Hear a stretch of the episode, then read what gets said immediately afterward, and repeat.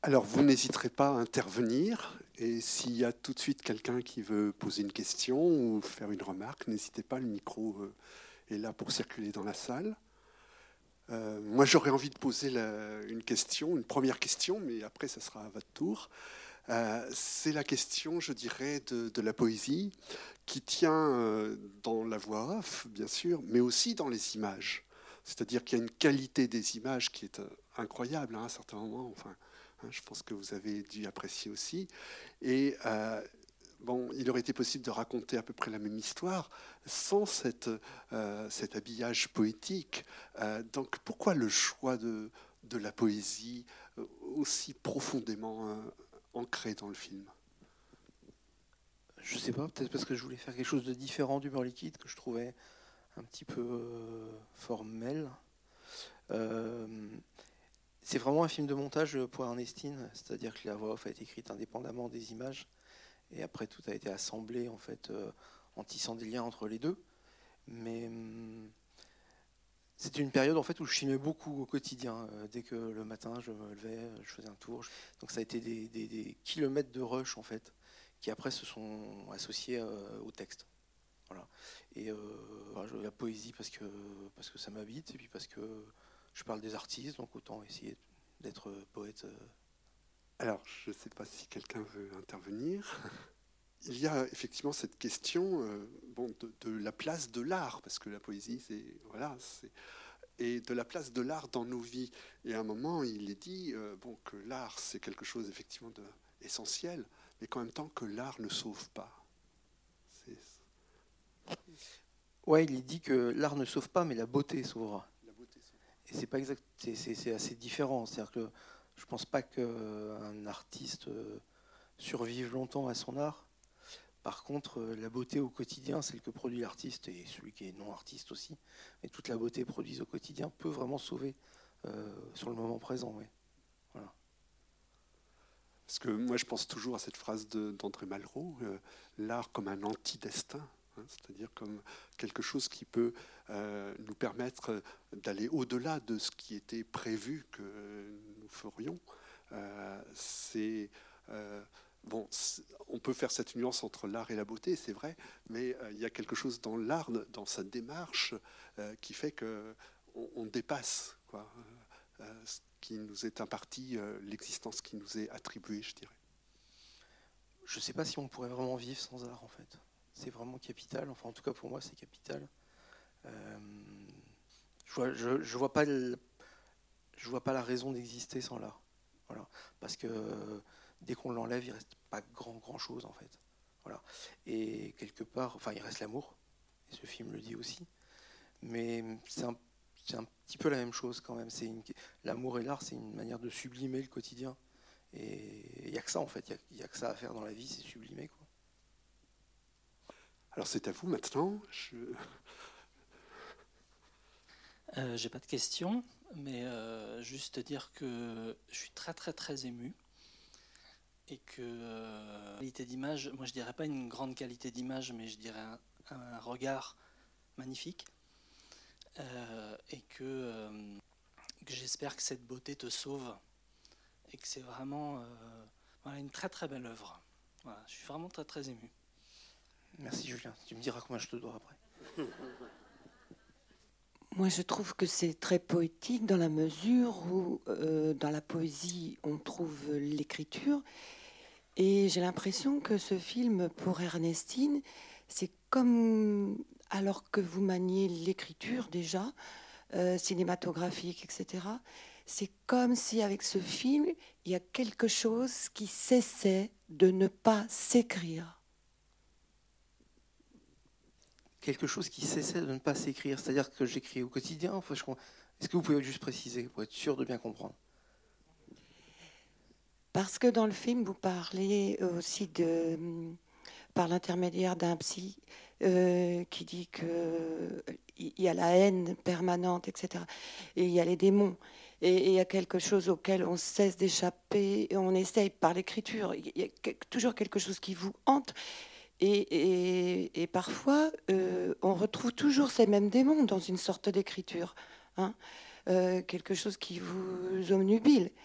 Et là, j'ai l'impression que c'est peut-être euh, une aventure différente. Il y a comme quelque chose qui s'apaise et qui se dépose. Et, et une autre écriture euh, advient. Hmm. Oui, oui. C'est comme ça que je le sens. Mais vous avez entièrement raison. La question qui s'est posée à la fin de ce film, c'est qu'est-ce que je fais après, en fait, quelque part? Et soit, soit j'arrête parce que je suis arrivé à un point où, où je peux vivre sans l'écriture, quelle qu'elle soit, soit euh, on passe à une autre forme d'écriture, beaucoup plus ouverte sur, euh, sur le monde, sur les autres, euh, qui n'est plus dans la douleur. Et c'est ce que je vais essayer de faire maintenant. Quoi.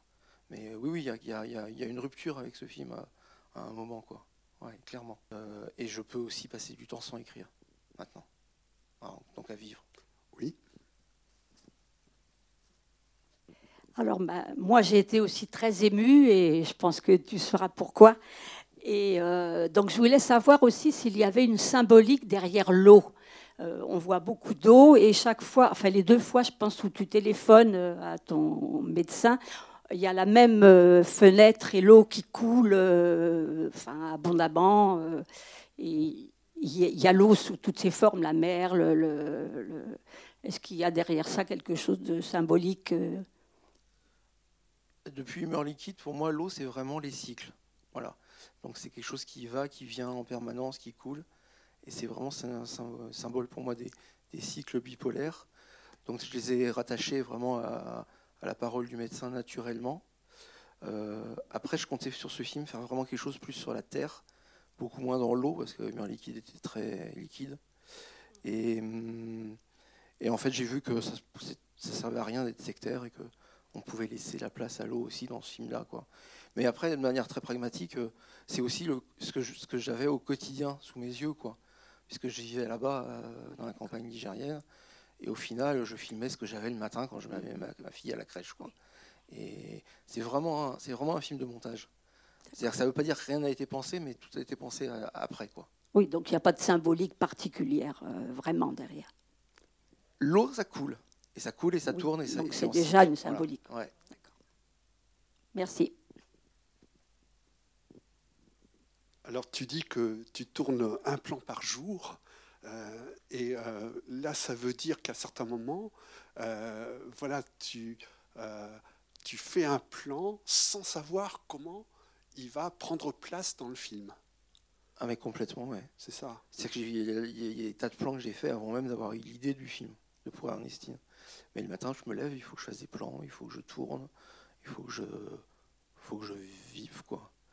Et en post c'est un film qui a fait un, plus d'une année de post-prod entre le montage et enfin quasiment que du montage d'ailleurs.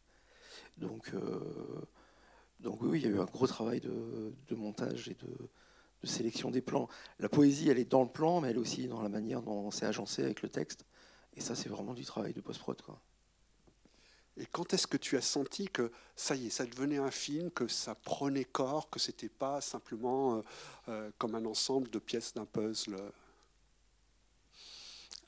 quand on a monté la séquence de l'abbaye, c'est-à-dire assez tardivement. Euh, et en fait, euh, elle m'a fait pleurer, la séquence de l'abbaye. Et je me suis dit, si même moi je pleure dans un truc que je connais par cœur, c'est que peut-être ça fonctionne un peu. Quoi. Voilà. Tu peux préciser un petit peu pourquoi cette séquence-là, elle t'a paru, euh, elle, elle, a fait naître cette émotion?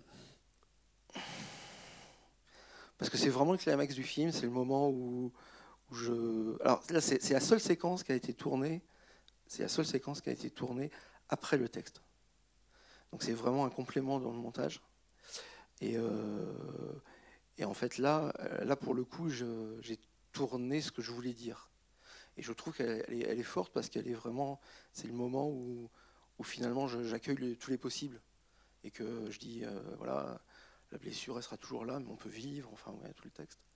Et c'est vraiment à ce moment-là que, finalement j'accepte de vivre. Voilà.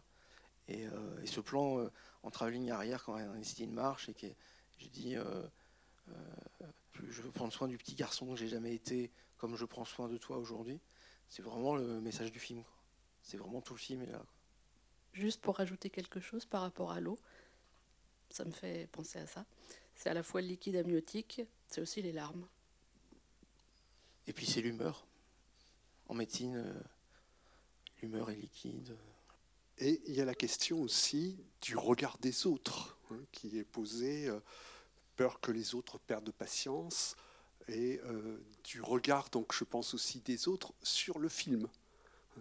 Alors tout cela, voilà, c'est dans l'instant présent, euh, ça peut peser à la fois négativement, mais peut-être que des fois, c'est comme un challenge, un défi à remporter. Non? Comment tu, veux dire ce film? Ce film, voilà. Et puis, euh, euh, ces instants que tu as captés. Ouais, c'est une manière d'emprisonner, d'emprisonner ce qui est beau et ce qui tient debout et qui tient tout le monde debout. Parce que finalement, il n'y a que la beauté et l'amour qui tient debout. Et euh, ouais, enfin, ce film, c'est un tournant pour moi, quoi. Vraiment. C'est un, un, moment où, où, je me laisserai plus faire, quoi. Maintenant, je suis droit, je suis debout, je suis ancré. Et, euh, et c'est ce qui est. À un moment, la voix off dit ça, elle dit euh, ancré au sol, les pieds dans la glaise, ce qui est vraiment une connotation biblique de s'ancrer comme ça au sol et de, et de rester droit. Oui, moi, je, reste interpellée par le, nom d'Ernestine qui déclenche tout. Enfin, vous associez à ce nom maintenant, c'est terminé, je, je vis. Est-ce que c'est ça Excusez-moi, j'ai pas compris. Le nom. Quand votre fille, elle dit non. Euh, ah En fait, euh, sur le nom d'Ernestine, c'est la première fois qu'elle euh, qu'elle vit pour elle-même et qu'elle se met en opposition. Et opposition, c'est vivre. C'est-à-dire là, pour la première fois, je rencontre vraiment quelqu'un. Elle est plus le prolongement de moi-même, elle est plus, euh, elle est plus, elle est vraiment quelqu'un que, que, je, que, je, rencontre et que, et que j'aime. Peut-être encore comme ma fille, mais pas vraiment comme ma fille, vraiment comme une personne que j'ai rencontrée et qui se dresse face à moi et qui se, et, voilà. Et Ernestine, je la considère vraiment comme une personne à part entière, quoi. Vraiment. Et c'est ça qui est chouette parce que je la découvre au quotidien. Voilà. Et si elle me dit je t'aime, c'est vraiment une relation d'adulte, enfin de, d'homme à homme, quoi. C'est pas, pas quelque chose qui est imposé par un statut de parentalité, quoi. Et c'est ça en fait, je l'ai découverte à ce moment-là. Elle était plus, elle est déjà quelqu'un. Alors c'est vrai que ça me fait penser aussi à la dimension donc autobiographique du film. Et euh, bon, comment euh, donc euh, on peut faire que une autobiographie qui donc est le récit d'un moment de sa vie euh, puisse intéresser un public et comment ce qui est d'ordre privé aussi, eh bien, on, décide, on fait ce pas de, l'exposer au public. Pour ça, je sais pas, pour que ça touche, il faudrait demander à la monteuse aussi peut-être. Mais je crois que si on est très très très très sincère, ça touche autrui, je crois. Voilà, et c'est la seule, c'est, la, seule chose à faire quand on traite un sujet autobio, c'est vraiment pas, pas se cacher, être honnête et savoir se critiquer. Et là, on rencontre autrui. Euh, et puis il y a le fait aussi que euh, l'histoire qui nous est racontée, ben, enfin, c'est euh, l'histoire de tout le monde. Hein. c'est une, ce film est beaucoup plus large que la bipolarité. Mm. Mm. C'est rencontrer l'autre quel qu'il soit, c'est rencontrer son enfant, euh, c'est se construire dans la vie, c'est savoir euh, ce qu'on veut faire de sa vie, qu'on soit parent ou pas d'ailleurs. Euh, voilà, le début du film, c'est vrai, un peu serré comme ça sur la bipolarité, sur mon expérience, et puis au fur et à mesure, il s'ouvre vraiment le film, quoi. Et, et c'est assez logique puisque tout le début, vraiment, c'est vraiment du film de montage. Et à partir du moment où on revient sur Paris, on entre dans une production vraiment plus classique, où finalement on a tourné, euh, on a tourné pour le film. Et donc c'est à ce moment-là que ça s'ouvre. Alors, est-ce qu'on peut dire l'apport donc euh, des autres personnes qui ont contribué au film? Euh, Tu as parlé de la monteuse. Il y a aussi la structure de production qui a suivi sans doute ton travail. Euh, bon, euh, euh, toutes ces personnes qui ont entouré la, naissance du film, qu'est-ce qu'elles t'ont apporté? Comment ça s'est passé La monteuse, quasiment tout. Enfin, c'est un travail. Elle a fait un travail colossal. En plus, elle a arrêté, elle est intermittente, elle est rentrée à l'INA, donc en gros, elle a bossé pendant un an tous les week-ends pour le film. Donc, mais elle a fait un travail de, tri, enfin toujours à deux, mais elle a fait un vrai. Il est vraiment écrit aussi au, montage ce film et je lui dois beaucoup. Ce film lui doit beaucoup. Tant qu'à la, production, c'est vraiment un film qu'on a fait à l'envers en fait. C'est-à-dire que il était déjà tourné, il y avait un ours, un ours très précis avant qu'on demande les premiers financements. Parce que quand on sait et qu'une production s'y intéresse, qu'une chaîne monte, que la région monte, etc. Parce que quand on a, quand j'ai voulu financer au départ, faire un dossier de production en disant je vais faire un film sur moi avec 14 pages de voix off, vous imaginez bien que ça passe pas quoi. Ça passe pas du tout. Donc, euh, donc on a tout fait, j'ai tout fait à l'envers, j'ai quasiment fini le film avant de demander le, le premier centime en fait. Et ça nous a permis de finir le film correctement, de faire un, mixage correct. Et voilà. Sur France 3 Pays de la Loire, il y a un mois. Mm. Et puis il sort euh, mercredi.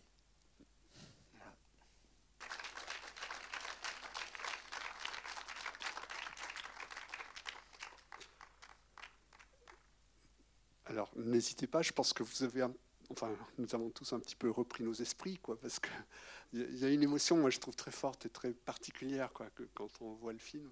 Et au réalisateur, c'est toujours très précieux d'avoir des réactions sur euh, ce qu'on a vu. Ça peut être aussi. Euh, par rapport à. On, sent que. Avec complètement. Voilà. C'est, on sent euh, l'émotion, ce que vous vivez à travers la. Mais ce, ce, le, la rédemption, c'est pas vraiment le mot que je cherche, mais la rédemption thérapeutique, elle s'est écrite vraiment avec, le montage du film. C'est vraiment du temps présent, quoi. Vraiment, c'est-à-dire que en plus, les moyens permettent aujourd'hui de continuer à tourner pendant qu'on monte. Et, c'était, vraiment en temps, en, temps tenté. Quoi. Et, euh, le, plus, dur, pour, revenir sur ce que disait Mathieu, c'est arriver justement à faire un film thérapeutique pour soi, mais qui en même temps ne euh, laisse pas indifférent au truc. Quoi. Et ça, ça a demandé du travail de montage beaucoup. Et là, ce message, en disant à travers la bipolarité, c'est... Oui, enfin en termes médicaux, oui, c'est sûr qu'il y a des l'été est beaucoup plus facile à vivre que l'hiver. Euh, après, sur le film, c'était aussi le temps réel du film, c'est-à-dire euh, deux étés, un hiver. Et on, on, l'a monté avec la plus grande sincérité sur deux ans et demi, comme ça, euh, dans la longueur. Mais oui, les cycles sont beaucoup, beaucoup plus légers par beau temps. On voit sur, des, sur des études, notamment par exemple, je pense à Van Gogh, euh, qui, a une production, si on la met sur l'année, euh, vraiment en triangle avec euh, plein de trucs l'été et puis rien du tout l'hiver. Bon, c'est enfin, Van Gogh, l'artiste bipolaire. Votre film est criant de vérité, de poésie, et dommage de passer sur un autre chapitre. Mais je voudrais savoir ce qu'en pense le milieu médical concerné. Je suppose que vous avez collaboré aussi avec ce, secteur. Et qu'en est-il? Euh, le milieu médical, euh, j'ai pas encore de retour sur ce film parce qu'il est tout neuf. C'est une avant-première ce soir. Euh, le film d'avant, qui donc narrait le questionnement de savoir si on, faisait ou pas un enfant, il y avait vraiment des interventions de médecins. Il a été vu par, par beaucoup de médecins en séance après, enfin en séance de cinéma.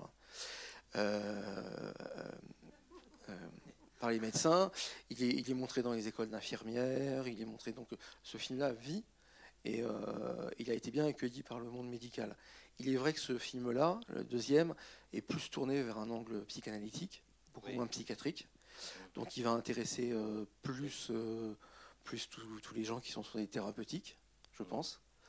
Pense. mais c'était volontaire de ma part aussi, après avoir fait un premier volet très psychiatrique, très sur les médicaments, mm. sur les phases, de là faire quelque chose d'un peu plus cérébral, un peu plus spirituel. voilà. Lundi, pour l'avant-première parisienne, c'est une psychanalyste qui viendra débattre avec moi. Donc c'est vrai que ce film est beaucoup, plus, et beaucoup moins axé sur le, sur, sur, euh, sur le côté médical. Alors les centres experts... Euh, ont, probablement des choses à...